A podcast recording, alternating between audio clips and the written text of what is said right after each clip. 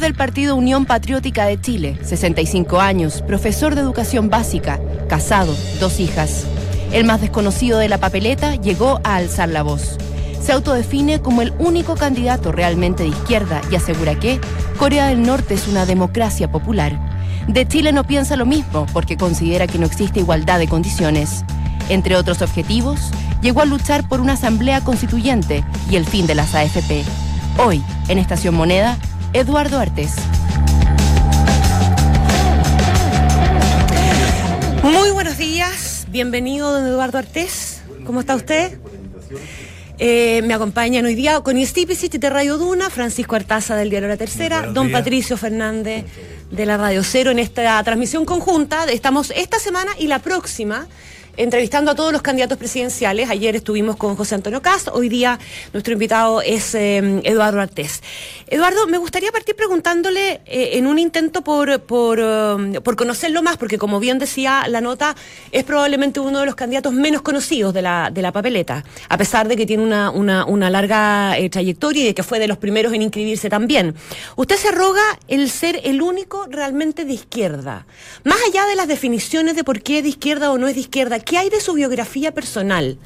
que lo coloque en esa posición en el día de hoy. ¿Qué experiencias de vida, qué historias pasadas, qué amistades o qué, o qué, mm, eh, historias básicamente? ¿Por qué, ¿Por qué se coloca usted en esa posición hoy día? Mira, bueno, definirse de izquierda es de acuerdo a las posiciones que uno tiene, ¿no? Eh, el proyecto que, que, encarna. Para nosotros, eh, todos los candidatos que hoy día existen, todos, absolutamente todos, son partes eh, con distintos acentos del mismo sistema. Y cuando digo todos, digo desde Navarro hasta Casa. ¿no? Todos están para modificar, algunos en una dirección, otros en otra, lo que hay, pero mantener lo que hay. Nosotros claramente estamos por refundar Chile, estamos por una concepción de carácter democrática, popular, revolucionaria, nos tome el tiempo que nos tome, ¿no? Nuestro objetivo no es eh, eh, sostener y quedarnos con el modelo que existe. Pero usted vive en este sistema. ¿De dónde saca la experiencia para pensar que hay un una cosa muy simple. Yo, nuestra posición nace del reclamo popular de los trabajadores. Hoy día eh, la gente que escucha sabe que el sueldo mínimo está en 270 mil pesos. Más de la mitad de los trabajadores en Chile ganan menos de 350 mil pesos. Ahí están mis colegas, y quien habla también, con la deuda histórica, por ejemplo, los profesores, que no se paga, inclusive ya ahora eh, el ministro Isaguirre, después cuando era ministro de Educación, planteaba, ¿no es cierto?, que eso había que tratarlo y hacerlo.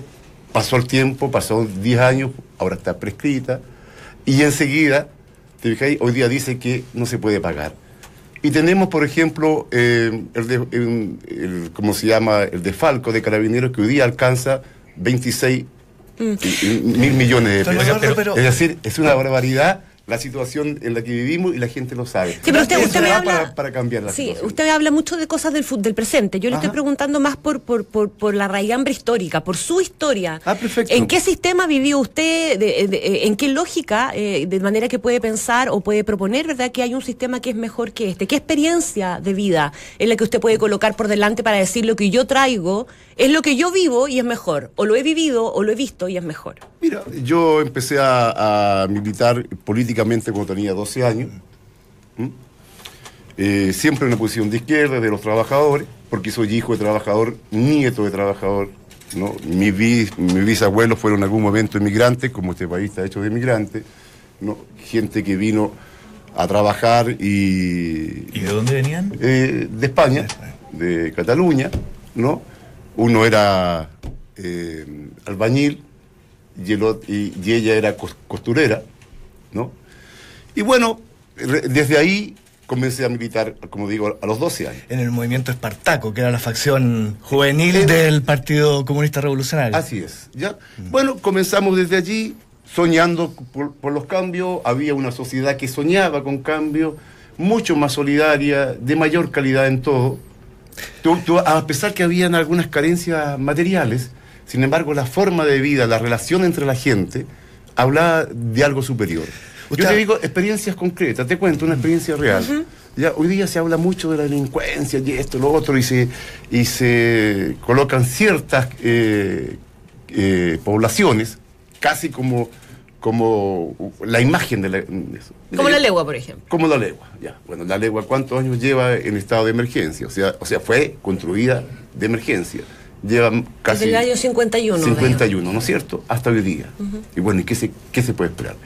Sin embargo, eh, fíjate, yo vi la experiencia de las tomas que habían como en la Nueva Habana, que después se llamó La Bandera, ¿ya? Donde no había delincuencia ya donde no entraba carabineros, por ejemplo, cuando eso funcionaba como toma, donde los pobladores se organizaban, incluso mm, estaba prohibido por los propios pobladores ya eh, las tomateras, etcétera, etcétera. Y esto permitía un tipo de vida social de, mayor eh, calidad. Echas, de menos ese Chile de antes? Yo echo de menos una cosa que es el Chile solidario que todos conocimos. Hoy día tenemos un Chile que está basado nada más que en un individualismo exacerbado como consecuencia de un modelo. Ah, no es que la gente sea buena o mala. La forma de pensar que tenemos nosotros nace de, algún lado, está determinada por determinadas condiciones de vida, ¿no? por determinados tipos de relaciones. Bueno, desde ahí fui empecé a participar en lo social, en lo político. Yo me recuerdo cuando yo estudié en un liceo, el Liceo Barro Borgoño. Estudió en la noche. de noche porque usted era obrero metalúrgico. ¿En qué empresa trabajaba? ¿Se En un taller familiar. Trabajaba desde tempranito ¿no? Desde las 8 de la mañana a las 6 de la tarde me duchaba con un poco de homo o rinzo porque uno queda todo engrasado y, a las 7 de la tarde yo estaba estudiando en el liceo. ¿Ya?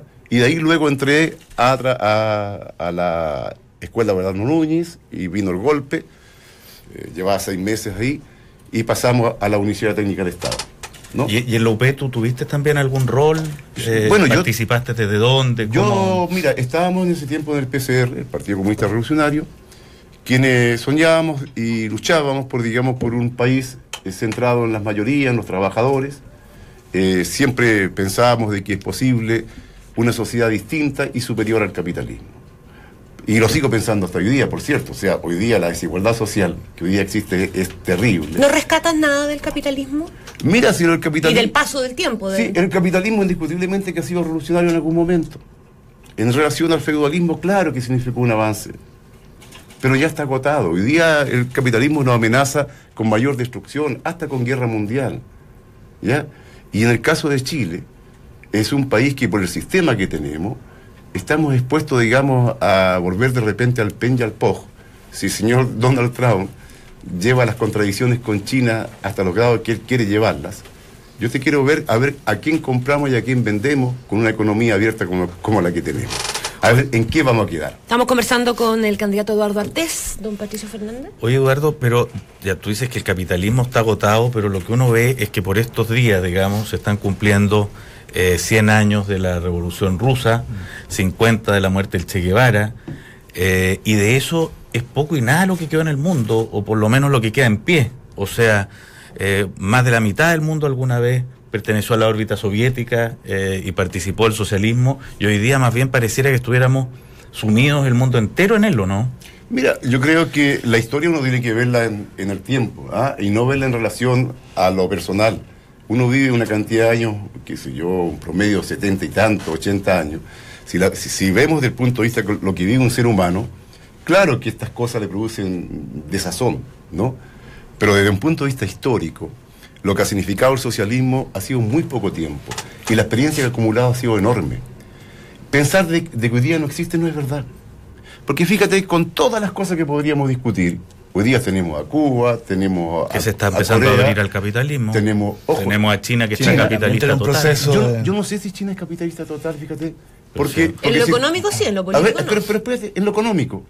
Fíjate que eh, eh, yo cuando estuve, estuve hace como tres años atrás también en, China. Pasé entonces los compañeros me decían, mira, aquí una industria que para ustedes es, mediana, inclusive chica, o sea, perdón, es grande, es inmensa, para nosotros no es nada en la, realidad china. De tal manera que, por ejemplo, en los hidrocarburos, la empresa estatal es la que lleva todo. Y una empresa, por ejemplo, como Petrobras de Brasil, allá es mediana y puede ser privada. ¿Ya? Pero no es nada comparada con la empresa estatal. Por ejemplo, los trabajadores en China hasta hoy día tienen seis días de, de vacaciones para el primero de mayo. O sea, del primero al 7 de mayo se lo pasan de vacaciones por el sí, seis días. Entonces hay una cantidad de cosas que están, las sombras del socialismo siguen existiendo ahí. Pero que tengo que asociar al socialismo a más vacaciones. No, no, no. Ah, es que el ejemplo, el ejemplo, el ejemplo es un poco. Para plantearte claramente que no es verdad que todo sea eh, eh, está derechizado o está en una dirección nada más que capitalista. Es cierto que los quienes sostenemos una sociedad nueva tenemos que estar constantemente reestudiando, tenemos que estar analizando y ver la manera de dar cuenta a los problemas planteados hoy día y, en, esa, y en esa reevaluación, señor Arte, ¿Qué valoración hace usted de la democracia? Colocaba recién usted mismo el ejemplo de, su participación durante el gobierno de la Unidad Popular, periodo en el que fue opositor porque en ese momento consideraba que la vía pacífica del socialismo era prácticamente una traición. No, no fui opositor, no, no, eso, también es una forma eh, sesgada de verlo. Lo que sí teníamos una diferencia. Usted quería cambios más radicales por la vía de una revolución. Lo que, lo que está planteado y la práctica lo demostró, que los de arriba jamás se retiran del escenario de la historia por su propia voluntad. No, y ellos y, sacaron los militares a la calle, ¿no? masacraron al pueblo chileno, a los trabajadores, y tú ves las consecuencias de lo que tenemos Y por lo mismo, por las mismas. Ya, por, por la misma, absolutamente, pero por la situación. esa era, el estado que se encuentra, pero, pero indiscutiblemente que frente a la Unión Popular y frente al gobierno de Allende, era un gobierno claramente progresista, democrático y que trabajaba por transformación. A eso voy, porque usted hoy valora lo que fueron las transformaciones logradas durante el gobierno de la Unidad Popular. Y asimismo vivió el horror de lo que fue el golpe de Estado y lo que significó la lucha por la recuperación de la democracia. Y fui parte, ojo, de esa y fue lucha. parte de esa lucha creando... Esta cosa no es gratuita. No, exactamente. El espacio que estamos ocupando. Y por lo mismo, quisiera preguntarle hoy en día, ¿cuál es su valoración de la democracia como sistema político? Eh, y no le pregunto si hoy día vivimos una democracia total o no, sino si usted valora la democracia como un sistema político Ahora, ¿qué es lo que es democracia? Que sería interesante entrar a analizar aquello, porque, por ejemplo, para los norteamericanos, eh, la invasión a Libia, la destrucción de Libia, significó haber llevado la democracia, ¿no? O la destrucción de Irak significó llevar la democracia a Irak. Ahora no, pero hablemos de la democracia, las elecciones de representantes. Las elecciones, esto que tenemos hoy día, ¿cómo hacer democrático? Los espacios, para empezar, no son iguales, para todos, para nada. Es verdad que es, que claro, si uno es candidato, eh, los grandes medios se ven en la obligación, o no sé, de abrir algún espacio, ¿no? Es verdad. Aquí se abre el mismo para todos. No, no, puede ser en este momento. Usted tiene la misma En este momento, pero claramente yo te puedo decir, yo no he sido invitado a una cantidad enorme de programas, ¿ya? Eh, desde televisión nacional a otros, sin ningún problema, ¿ya? O sea, no he sido invitado. Y, y, la cantidad de medios económicos no son los mismos, los espacios, nada. Entonces, no es verdad que esto sea democrático. Ahora, que existen ciertas libertades que nosotros eh, la hemos ganado y por eso estamos participando, para exponer nuestro programa, para levantar un programa popular de izquierda, volver a reencantar a la gente con el cambio social. Es que lo que voy es que usted. Nuestra candidatura es para aquello. Señor Ter, lo que pasa es que su programa y, y, lo que usted está postulando a través de la Unión Patriótica es la construcción de una democracia popular. Así es. Pero no sé si ese es el estado final o lo que a lo está, está buscando, digamos, la acumulación de fuerzas para llegar a una revolución, para establecer un sistema comunista.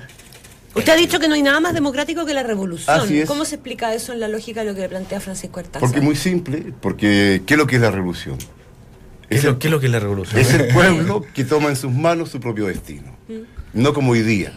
¿No es cierto? pero y decidiendo con espacios de, participación pero no, eh, Pero si no hay cosa más democrática que, que, como se llama, que tenga todo en sus manos. ¿ya? Y que decida. Cuando nosotros hoy día planteamos una asamblea constituyente, no es el proceso que nos ha llamado la señora Bachelet o, otra gente, ¿no? que es un proceso eh, que está absolutamente ya, ¿cómo se llama?, eh, acotado, ¿no? Para que no cambie nada. Nosotros sí hablamos asamblea constituyente. Pero si el pueblo con debate, con discusión. ¿Qué, es lo que bueno, en nuestra propuesta. Pero pues. ¿qué entiendes tú por el pueblo? Porque van a haber elecciones ahora prontamente, tú eres uno de los candidatos. ¿Lo que decida la mayoría es lo que quiere el pueblo o no? Bueno, eh, todos no, no, no tienen una, una opinión a partir de la nada. ¿no? Claramente hay una forma de pensar dominante en una sociedad como esta. A una sociedad que está con los valores del neoliberalismo, del egoísmo. Ya, indiscutiblemente que eso determina una forma de pensar en el electorado. Nosotros si es mayoritaria, ¿qué pasa con eso? Nosotros estamos trabajando para cambiar aquello. Ah, bueno, no podemos forzar a nadie a pensar como nosotros, pero sí trabajamos con nuestra propuesta. Por lo tanto, puede ser que el pueblo quiera, por ejemplo, Sebastián Piñera. Y puede ser. Y en ese caso, en ese caso que él gobierne sería lo que desea el pueblo. Claro, pero al poco andar el pueblo va a estar en la calle eh, luchando por mejores sueldos, va a estar luchando contra el tema de la FP, porque el señor Piñera indiscutiblemente que es el mejor eh, representante de un sistema que no eh, satisface la necesidad de la gente. Eduardo Artés, ¿hay cosas que le gusten de, esta sociedad? Porque usted coloca, colocaba como ejemplo a China, ¿verdad? Como que no es tan capitalista, pero en China no hay derecho a huelga, por ejemplo. en Chile sí tenemos. ¿Quién te dijo que no? No, me lo acaba de confirmar alguien que sabe mucho sobre China. No, no te puedo decir. El Partido Comunista Chino, en el, en el gobierno. En las empresas estatales no En las empresas estatales, inclusive, lleva adelante algunas huelgas impulsadas por el propio Partido Comunista Chino que está en el gobierno. ¿Qué es lo que le gusta a usted de Chile? O sea, eso, pero es curioso que uno se promueva huelgas a sí mismo, no, que no arregla los motivos de la huelga mejor. Bueno, te estoy diciendo, pero desde el punto de vista reivindicativo, y si entras tú a las páginas del propio Partido Comunista Chino, vas a encontrar que allí hay, digamos, huelgas que han sido impulsadas en empresas inclusive occidentales, lo cual es una contradicción, un problema serio, ¿ya? Porque eh, es el socialismo, o lo que llamamos nosotros socialismo, no es una sociedad estática es una sociedad llena de contradicciones. ¿ya? Es una sociedad al mismo tiempo, nosotros llamamos de transición entre capitalismo y comunismo. ¿no? Ahora, eh, para nosotros eso puede tener manifestaciones que algunas veces eh, eh, las posiciones más de derecha están en el centro y otras veces las posiciones que son más de izquierda. ¿no? Ahora, de cualquier manera, todo cambio tiene que ser con las mayorías ahí yo te contesto, nosotros por ningún motivo podríamos obligar a la gente a pensar de una manera u otra. Trabajamos para, para ir en una dirección en la dirección que pensamos nosotros que, es justa. ¿Y si usted saca un 2% de los votos, se va para la casa o insiste en el camino? Para nada. Mira, saco un 2%, hago no solamente una fiesta, tú me ves marchando enseguida. O un uno. Esto es un proceso de construcción histórica. Porque estamos en eso. Yo te, voy a, yo te voy a decir una cosa concreta. Tenemos 35.000 afiliados a nuestro partido. ¿Cómo se ha logrado esos 35.000 afiliados? Con este discurso. ¿Y qué significa que en la gente hay necesidad de algo? y van a venir contradicciones muy fuertes. Y si tenemos nosotros un 2, un 3% de personas o más, yo, creo que vamos a, vamos a marcar una... Eh, eh, alguna cosa histórica. Pero hay ningún resultado que usted diga, sabe que esta cuestión parece que no me está funcionando. No, mejor en absoluto, ningún resultado. Va a seguir. Así sacar el 0%. Estamos con Eduardo Artés, Patricio Fernández. Oye, Eduardo, me, interesa mucho eso que tú quieres refundar Chile. Eh, ya, o sea, la retroexcavadora es un moco de pavo, digamos. No, no, eso, eso, es claro, es un juego. Claro, refundarlo. Entonces, a ver, cuéntanos un poco, empecemos a crearlo de la nada. ¿Qué es lo que aquí eh, tú quieres hacer? Eh, a partir de este país que comienza de nuevo. O sea, empezamos de nuevo para que aquí haya un mundo como. Bueno, que mande la gente. Y eso bueno, pero la democracia, la democracia aspira a hacer eso. No, no, no, esto no es para, paremos. Pero es lo que aspira. No, lo que aspira, claro, lo, que coloca, como dicen ellos, para la galería, ¿cierto? Engañando a la gente. Para aquí nosotros estamos planteando una asamblea constituyente. Una nueva constitución que... Una asamblea constituyente que se arma como que se arma a través de, elegir esta asamblea a través, a nuestro entender, de, distintas maneras. ¿Ya no es autoconvocada como planteaban originalmente? Sí, sí, autoconvocada, desde el pueblo, desde los trabajadores, ¿ya? Y para esto tendrá que haber una cantidad de asambleístas que sean electos en forma eh, del voto universal, una cantidad que represente organizaciones sociales, inclusive empresariales. Inclusive empresariales. Porque indiscutiblemente que todos tenemos que discutir ¿no es cierto?, qué va a ser el país del futuro. Pero este país que está construido, ¿ya? Y que, ha sido colocado en una camisa de fuerza, como ese bando militar de la Constitución del 80, porque un bando militar no alcanza para más, ¿te fijas? Que nos obliga a vivir en esta situación eh, de un país con estas 12 regiones, que fue instalada también en 1974. 15 regiones ahora. Bueno, 15 ahora, pero 12 se inició, ¿no es cierto? El, CONARA fue una de las primeras medidas que tomó la dictadura. Entonces, ¿cómo se imaginan ustedes, por ejemplo, el territorio mapuche? Dividido hoy día en distintas regiones. cuando nosotros planteamos, ¿cierto?, justamente el reconocimiento de un país plurinacional. Y ahí hay una necesidad que el pueblo mapuche se exprese con su propia constituyente, ¿no? Y que tengamos una nueva forma administrativa del país, que no tiene por qué ser esta. Y aquí la gente cuando habla de descentralizar, más bien aumenta más de lo mismo.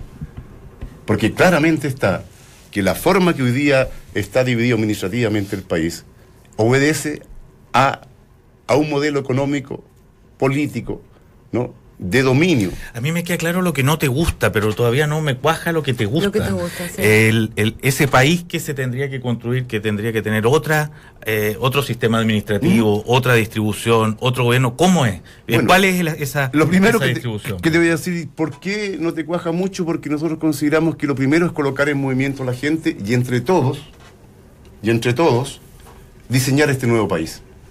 Porque es muy fácil desde un punto de vista de la oficina, nosotros presentar un programa detalladito, mira, eh, Asamblea Constituyente, eh, va, la nueva constitución va a tener estos y estos y estos temas en el cosa alimentaria, en el, desde el punto de vista económico, desde el punto de vista administrativo, etcétera, etcétera, cómo se va a elegir el Poder Judicial, cómo va a funcionar, nosotros lo podemos decir. No lo hemos querido hacer por una cosa muy simple porque consideramos que es un proceso que tiene que ser democrático, participativo. Tenemos nuestras propias propuestas, por cierto, para llevarla a esa discusión, ¿no? Pero una cosa son nuestras propuestas y otra cosa distinta es eh, eh, reemplazar o imponer nuestros puntos de vista. Hablemos de alguna de esas propuestas. Eh, por ejemplo, en el mundo mapuche. En el mundo mapuche nosotros consideramos de que es el pueblo mapuche en su conjunto con su propia organización histórica, más las que se han dado hoy día, quién deben decidir su futuro. Claramente, nuestra propuesta es de un país unitario. No, no estamos de acuerdo con eh, dividir en varios países el país. Hoy día, hasta la isla de Pascua está pidiendo. O sea, autonomía, no la, independencia, la, digamos. La independencia, como, como, como Estado. O sea, nosotros hablamos de un Estado unitario, ¿no? pero en el cual convivamos, cooperemos las distintas nacionalidades. Aquí no se trata de chilenizar a los mapuches, ni a los rapanui, ni a esto, ni a lo otro. Es llegar a un Estado plurinacional. Absolutamente, unitario. con igualdad de derechos, ¿no? con eh, formas de autogobierno, eh, porque si no lo hacemos así, inclusive fíjate que hay una cosa que es clara, las potencias imperialistas hoy día van detrás de la división y la atomización de, de, de, de los países en muchos estados pequeños. Si usted tuviera la moneda, ¿cómo estaría enfrentando la violencia en la Araucanía? Eh, Porque la, es un hecho, la quema de camiones, sí, la sí, quema sí, de templos, etcétera. La violencia, eh, yo en primer lugar sacaría algunos elementos muy violentos que están en la, en la Araucanía. Por ejemplo, la presencia de carabineros, de repente, yo he estado, ojo, y ya hay vuelos rasantes de, de helicópteros, hay disparos en la noche, eh, hay una presencia policial que es impresionante. ¿no? Es un estado de, de, desprecio y de invasión a territorio mapuche. De invasión porque ellos, si no se consideran parte de este estado, han luchado años contra este estado. ¿Pero eso que justifica la violencia o la explica? Es, eso la explica, incluso la justifica. ¿En qué medida la justifica? Y claro, porque si tú eres tratado en forma violenta, a ver, tú mira lo, los comuneros mapuche, la mayoría, ¿cómo han sido asesinados? Por la espalda. ¿Y cómo tú le vacías a los jóvenes mapuche? tírenle pétalos de rosa. A ver, ¿cómo, cómo va a ser la relación? Macay, ¿Cómo lo mete en esta lógica? Ahí hay una cantidad de elementos que todavía no están claro el origen incluso de aquello. No está claro. Tú ves que la gente que han sido eh, que, eh, detenida, ya, sin juicio, ya, ahí están esperando.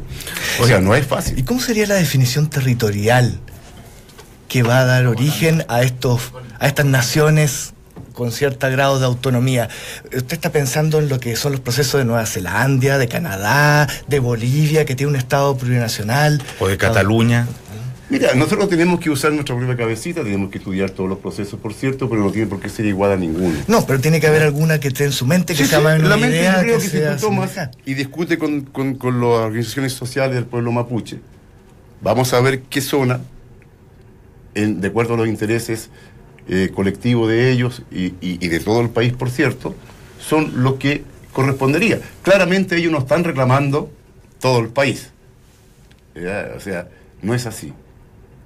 Entonces, claramente, con ellos tenemos que, que, como se llama, que llegar aquí. Hoy se está llevando a cabo una consulta indígena precisamente para definir, entre otras cosas, autonomía y definición territorial. Eh, ¿Le parece bien lo que se está haciendo en este momento con eh, el gobierno de Bachelet respecto del tema?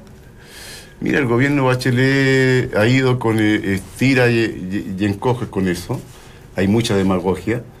no va a solucionar ningún problema porque no se va a solucionar mientras no tengamos un Estado plurinacional. Eduardo Artés, los voy a convidar una pausa cortita. Estamos en Estación Moneda, Patricio Fernández, Francisco Artaza y quien les habla con Stipicic, con eh, Eduardo Artés, candidato presidencial en este ciclo de entrevistas. Vamos a la pausa rápido y volvemos.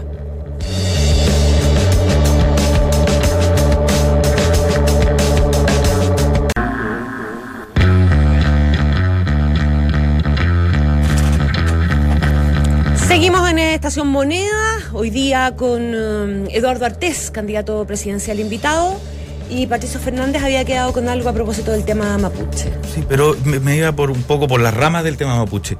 Eh, tú fuiste un, o has sido un revolucionario, ¿sigues creyendo lo mismo que, creías a fines de los 60 o comienzo de los 70? Te lo pregunto porque en ese entonces eh, la revolución se hacía con violencia y, eh, era, y de hecho eran muy pocos los que creían que podía llevarse a cabo de manera democrática. Y los que eran críticos al gobierno Allende, como entiendo que tú lo eras, eh, de alguna manera lo que pensaban era que así no se iba a conseguir nada. ¿Se sigue creyendo, tú sigues creyendo que eh, ese es el método final y verdadero de hacer la revolución? O sea, que la violencia es una herramienta todavía válida para hacer esa transformación? Mira, eh, el paso de una sociedad a otra eh, el parir una nueva sociedad no es algo que sea eh, sencillo. ¿no? y que sea en forma pacífica. La Revolución Francesa, que yo sepa, yo pienso en Robespierre, ¿no? No, eh, no fue algo, digamos, hecho en forma pacífica. La independencia de Chile, la primera independencia, hoy día somos una, una neocolonia, ¿no es cierto?, fue también como consecuencia de la lucha armada, porque los sectores dominantes se resisten a salir. Y nosotros no tenemos por qué engañar a la gente. Y a la gente hay que decirle, los sectores dominantes de nuestro país que lo pasan muy bien, se van a resistir. Así nos explicó Recabarren. Así lo explicó inclusive Allende en el último momento, incluso cuando él toma la metralleta para defender no solamente su vida, sino que para defender su proyecto desde la moneda. Así fue Miguel Enrique, Raúl Pellegrín y Carlos Lorca que fue asesinado también por la dictadura. Sí, sí, pero Carlos Lorca no creía en la violencia. No, no, no, no en el partido lo, discutió toda su En el Partido Socialista y en el sector de los comandantes. Fue siempre de la línea toda la contraria. Sí, pero él estaba muy cercano y trabajaba con la gente que estaba en el sector de los comandantes dentro del Partido Socialista, que hoy día, ojo, todo ese sector está con nosotros, que forma parte de Unión Patriótica. Su hermano, Raúl Lorca, que, que falleció en estos días, que nosotros lo fuimos a enterrar en estos días, yo soy parte de la Fundación Carlos Lorca, ¿ya? Eh, él militaba en Unión Patriótica, su hermano. O sea, te digo. sigue siendo vigente entonces la, la violencia eso no, no está, no está determinado por la voluntad nuestra. Si tú me preguntas por mi voluntad, por mi deseo, yo quisiera que frente a la violencia institucional, frente a la violencia social, ¿ya? Frente a esta masacre que hay sobre la gente, porque es verdad es eso, pero cuando tú tienes dos millones de personas en lista de espera y se mueren 25 mil personas al año esperando salir de la lista de espera, si eso no es violencia, entonces yo no sé qué es, no es que se justifique, es una consecuencia de, no es mi voluntad. Hoy día podría ser consecuencia de la situación en la que vivimos tomar las armas para rebelarse contra esta opresión insoportable. Y yo creo, digamos, que si no la sociedad no da respuesta, como no está dando respuesta, la gente lo va a superar. Las formas van a depender cómo exista la reacción de los sectores dominantes. No depende solamente del pueblo, no es algo maquiavélico que esté así pensado y... Pero en su discurso del 2013, perdón, en, su discurso del 2013 para el aniversario del Partido Comunista Acción Popular... Proletaria, Acción Proletaria. Acción Proletaria, Señor, recordando a, Carlos Marx precisamente dice, no podemos ocultar, como dice Carlos Marx, al, al terminar el manifiesto, eh, que tenemos un solo camino, Y ese camino es la violencia. No podemos acabar con la violencia reaccionaria de todos los días con la dictadura del capital. Si el pueblo no se levanta de manera insurreccional. Esto fue el 2013, no estamos hablando. Y, no, si no hay problema, si yo te estoy diciendo que estoy de acuerdo con eso. Hay una validación. No, una validación que eso va a ser hoy día. Final. Y la hago hoy día, no hay problema. Lo que te estoy diciendo es que eso obedece a las condiciones.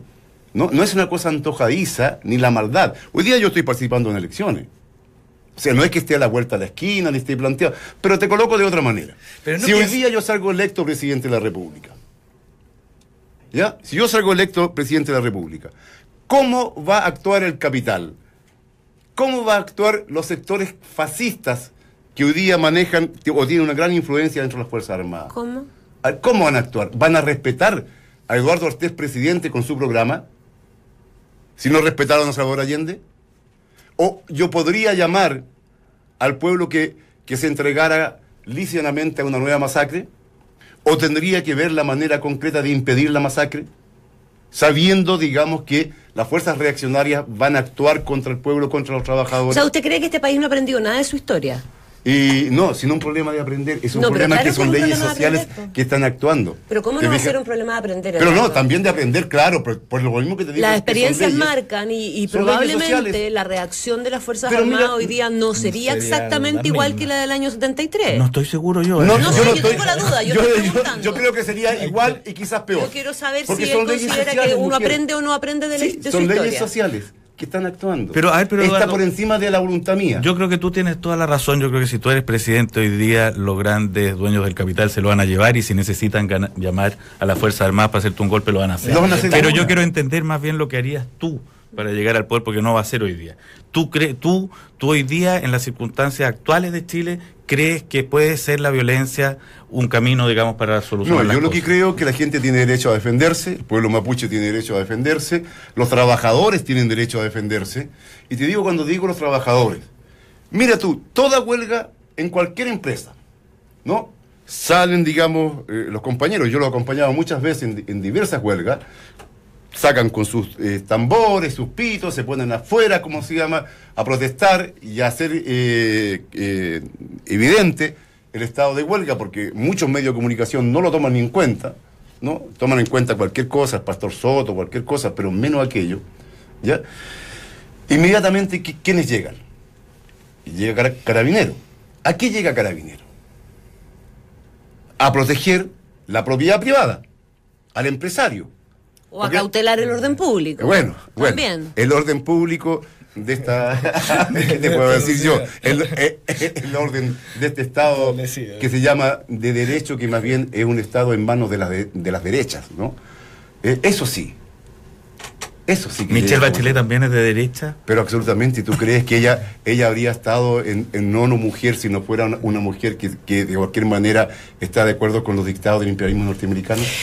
eso, perdona, eso es interesante. ¿Qué piensas de la ONU, tú? De las Naciones Unidas, por ejemplo. Mira, yo pienso que la ONU es un organismo inoperante al servicio del gran capital internacional, porque, por ejemplo, ¿cuántas resoluciones ha dictado la propia ONU para decirle al Estado de Israel que respete los derechos de los palestinos. ¿Ya? Más aún, para que no siga invadiendo sus tierras. Y los israelitas es el único Estado que no reconoce frontera hoy día en el mundo. No reconoce frontera y está en expansión constante. ¿Ya? Y ahí no hacen nada. Pero la ONU sí avaló la invasión a Irak, a Libia, ¿ya?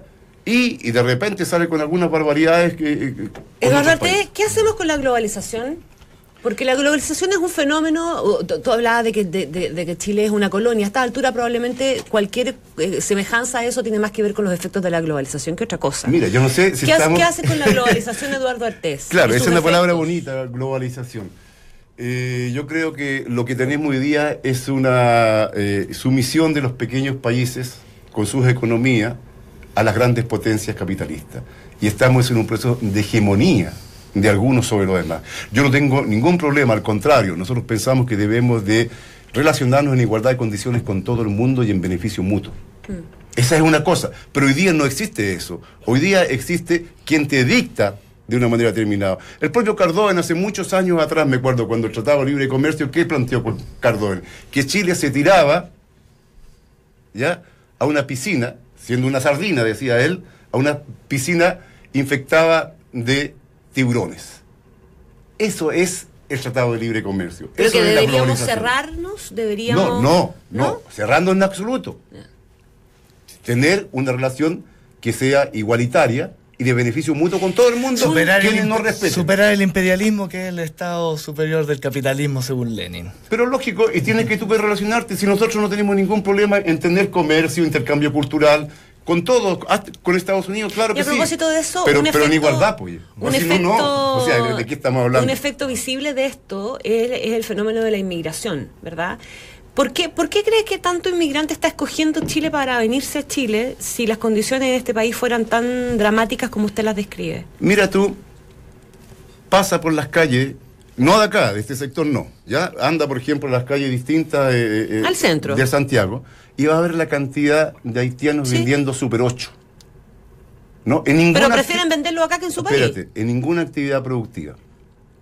¿Quién Está destruyó lleno la haitianos en las construcciones Sí, también, no, Eduardo. estamos hablando. sí. Hay Bueno, muchos ¿y en empleados. qué condiciones? Y haciendo pegas que ¿Y en los chilenos no quieren hacer. No, no es que no las quieran hacer. Está- porque están haciendo algo no, mejor. No, es así. ¿Y dónde están esos te lo chilenos, cuento, entonces? Te lo cuento, te lo cuento. Lo que estamos ahí en presencia de que eh, mano de obra barata para abaratar los costos de los trabajadores chilenos, ¿no? Y que viven estos inmigrantes. Están provocando cesantía en los chilenos los haitianos, entonces. no, e- ellos no la provocan. Es el sistema que los trae para provocarla. Bueno, pero producto ¿Ya? de la O presencia sea, porque de si ellos no, tenemos más colocar una, una lucha entre trabajador inmigrante y trabajador chileno, lo cual sería una barbaridad. Nosotros Entonces, estamos ¿Cómo- de acuerdo a igual trabajo, igual ¿Cómo, sueldo. ¿Cómo regularías el tema Bueno, de la inmigración? Te estoy hablando, entonces? igual trabajo, igual sueldo. Si te, si te han destruido, como se llama Haití, para poner el ejemplo más, más concreto, ¿verdad? que a ojos vista de todos nosotros, ¿quién destruyó Haití? Mira, las empresas francesas y norteamericanas que prácticamente eh, eh, talaron todos los bosques, ¿no? Para usarlo como madera en las explotaciones mineras. ¿Qué trajo como consecuencia? Oye, que ni Eduardo, siquiera ¿qué- para Eh, la, Paco, para la agricultura que- aquello. Ahora, Quiero saber cómo ¿quién- regulamos el tema de la inmigración. ¿Quién, digamos, produce esa situación hoy día eh, en Haití? No se hace cargo, porque eh, Trump no permite que ingresen a Estados Unidos. Los franceses tampoco permiten que ingresen Nosotros los a estamos Francia. dejando entrar acá.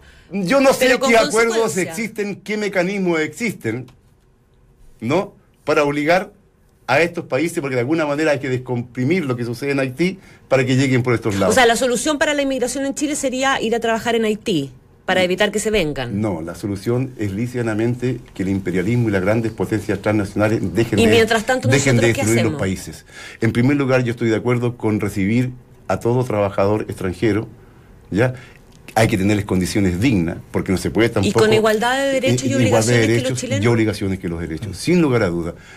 Pero eso también eh, presupone de parte nuestra eh, una exigencia a la potencia imperialista que dejen de destruir, lo cual es un sueño, claro, en este momento, de destruir y desarmar países enteros. ¿Qué, qué lugar del mundo, Eduardo, eh, te convence más? ¿Qué sistema existente, no por existir ni por planear, te gusta más? Y si quieres te lo te doy más, más opciones todavía, no solo del presente, sino de siempre. ¿Dónde, dónde el hombre ha conseguido ser, eh, organizarse de una manera que te Mira, satisface? yo creo que hay muchas experiencias a nivel de la historia nuestra que ha significado un momento de vida más colectiva, más democrática, más participativa. ¿ya? Sin, lugar a duda, yo creo que los primeros años de la Revolución Rusa, estoy hablando yo hasta los años 50, que no, todavía no caía en un burocratismo en toda esa situación que cayó posteriormente, ya había un- un- una identidad de la gente con el proceso, una participación y un control. Hay experiencias positivas. Yo conocí la experiencia de Albania, también estuve dos veces, salí clandestinamente del país, dos veces, el 76 y el 86, ¿no? Y claro, el 76 claramente había una identidad muy fuerte, el 86 ya había algo que no estaba funcionando bien, ¿no? Ahora, el hecho que, que algunas veces eh, se desvía el camino, no invalida lo, lo que ya se hizo. ¿Y por qué se desvió en todas las partes donde se instaló Mira, el comunismo? Yo creo porque es una nuestra ideología y nuestra teoría, que es una síntesis de la experiencia, ¿no? Es- Eso es el conocimiento, es todavía muy nuevo. ¿ya? Y no está claro, no, lo nuestro no es un dogma, es lisianamente una teoría en desarrollo, ¿no? No está dentro de un refrigerador ahí congelado, ni mucho menos. Podemos fracasar muchas veces y de esa ida y venida los trabajadores y los pueblos tenemos que sacar enseñanzas. Sin lugar a duda, el socialismo que hoy día pensamos nosotros va a ser de un nivel distinto, dando respuesta a lo de ahora, y con todo el acumulado científico de participación democrática, etcétera. Muchos países, para que tú sepas, pasaron prácticamente del feudalismo al socialismo, sin pasar por la etapa democrática burguesa, sin pasar por esta etapa capitalista. Y eso determinó un tipo también de relaciones y de construcción de, de la nueva sociedad. O sea, nada es una cosa por la maldad de los individuos. Entonces, claro que vamos a pasar a un momento distinto.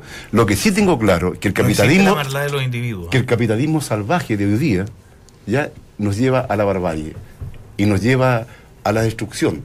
¿no? El capitalismo en un momento determinado juega un papel importante, sin lugar a dudas sin desarrollar las fuerzas productivas, sin esto, lo otro, no podemos pasar a un nuevo, a un nuevo eh, Estamos en Estación Moneda conversando con Eduardo. Don Eduardo, ¿usted no cree que sea posible hacer cambios profundos por medio de, de reformas de, dentro del propio sistema?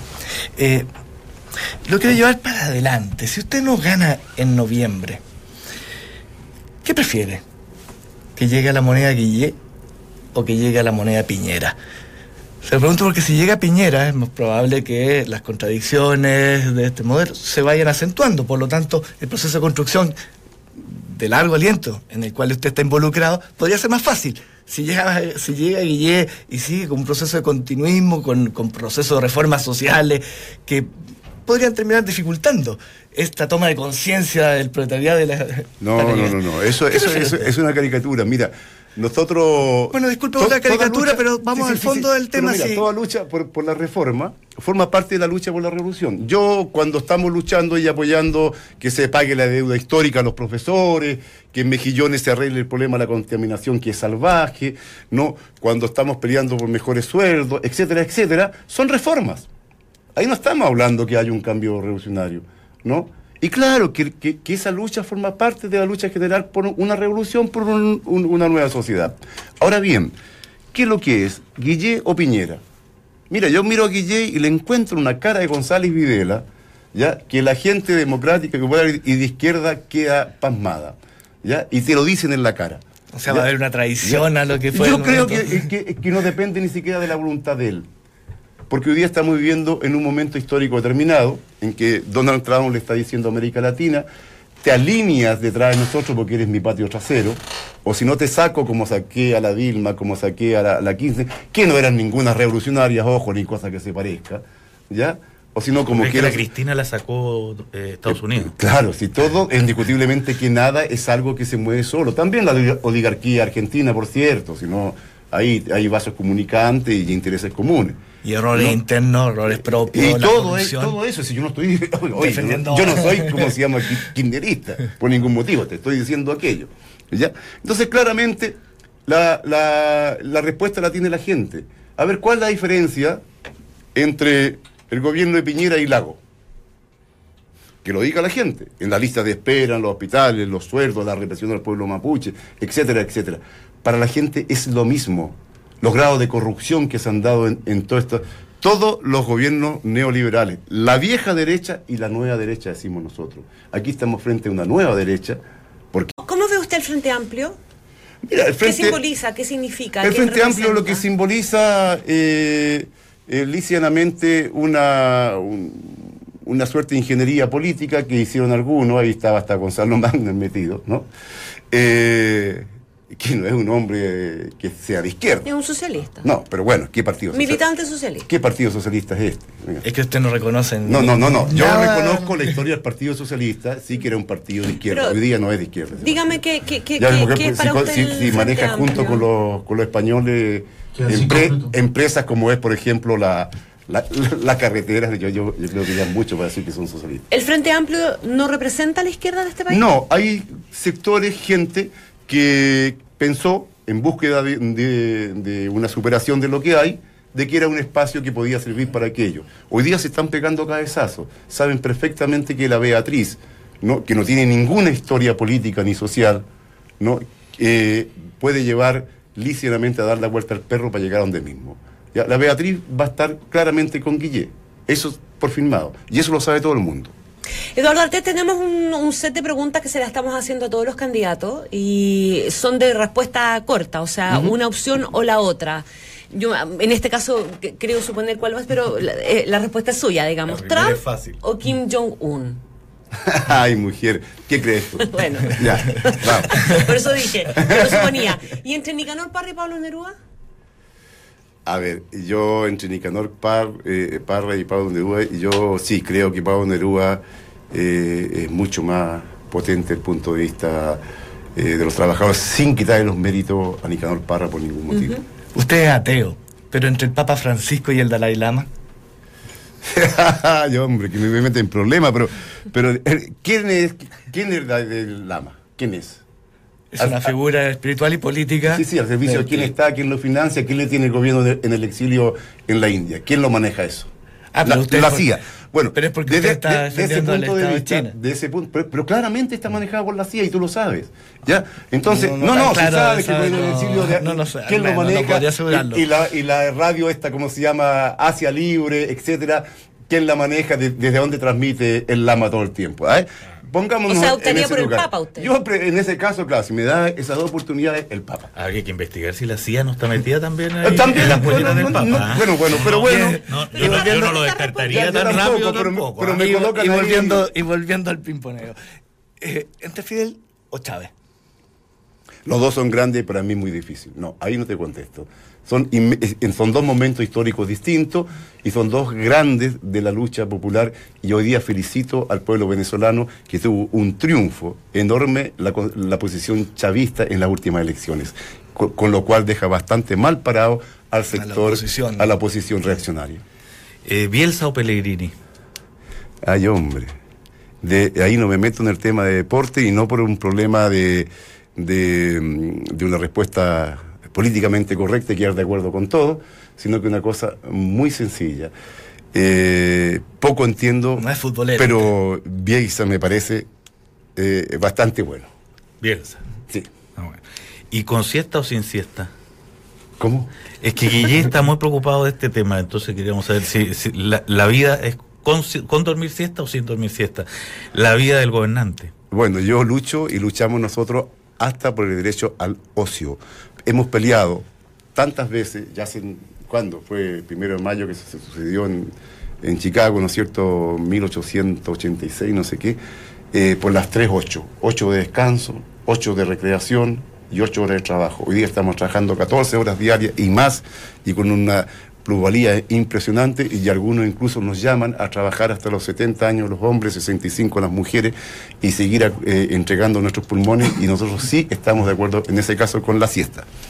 Eduardo el, en, enfrentado al, escenario de segunda vuelta, y eh, usted es de los que cree que es dueño de votos, que puede convocar a su gente a, algo, a votar por alguien en particular? ¿A dónde inclinaría la balanza? Dueño de votos nada, yo solamente dueño del voto mío. Pero usted tomaría un rol activo. Pero tomaría un rol activo, llamaría a la gente. ¿A qué? Mira, en primer lugar, si alguien de los candidatos, cosa que no va a pasar, yo creo, ni siquiera en pesadilla, ya estuviera de acuerdo, eh, como en primera medida llamar a una asamblea constituyente con participación real de la gente, no, no un, ejercicio medio extraño, o, con el Congreso, que, para nosotros es un parlamento que está más que descalificado. Pero ¿por qué está tan descalificado si la gente lo eligió, no? Sí, bueno, si la gente mira los mecanismos que hay para, elegir. ¿Y qué cantidad de gente... ¿Qué mecanismo hay para eh, elegir? Eh, ¿Qué, quiere decir? dime tú, ¿qué cantidad de gente es la que vota? Pero ¿y qué cantidad de gente, eh, cómo lo organizaría usted para que sean más los que participan? Bueno, si hubiera... O sea, si tiene una idea para que participe más gente, ¿cuál sería? Mira, en primer lugar, eh, yo creo que es en la medida que se va tomando conciencia la gente y que va entendiendo que debe, debe asumir su responsabilidad, va a participar. Y este sistema, con toda esta política de descalificación de la política, la propia corrupción ha llevado que mucha gente no participe y ya al sistema le conviene. Hablar todo el día de la corrupción, de la corrupción, de los sinvergüenzas que son, etcétera, para llegar aquí. Pero en lo concreto, si alguno de los candidatos de segunda vuelta llamara a una asamblea constituyente como la que usted escribe, tendría su renacionalización del cobre, renacionalización, cosa que no he escuchado a ninguno, a ninguno. Nacionalización también del litio, ¿no? Eh, nueva ley en pesquera, ¿no? Fin. Harto le pediría a usted, pues. Sí, sí, pues, mínimo, mínimo. Sí, gratis no puede ser. Si para más más de lo mismo que se queden ellos. Que se queden ellos, tranquilo. Claro. Y si alguno de esos eh, eh, firma eso públicamente, yo podría eh, tomar una actitud. Pero si no, no. Don Eduardo Artés, le queremos dar las gracias por haber venido a conversar hoy día a Estación Moneda. No, gracias a todos los que, a ustedes que, me han invitado y un saludo a quienes escuchan. ¿Mm? Ya, pues mañana Carolina Goich va a estar sentada aquí con nosotros y mm, yo le quiero dar las gracias a nombre de, Radio Duna, a don Francisco Altaza de la Tercera y a don Pato Fernández de la Radio Cero. Mañana nos encontramos de nuevo a las 8 de la mañana. Que estén muy bien. Buenos días.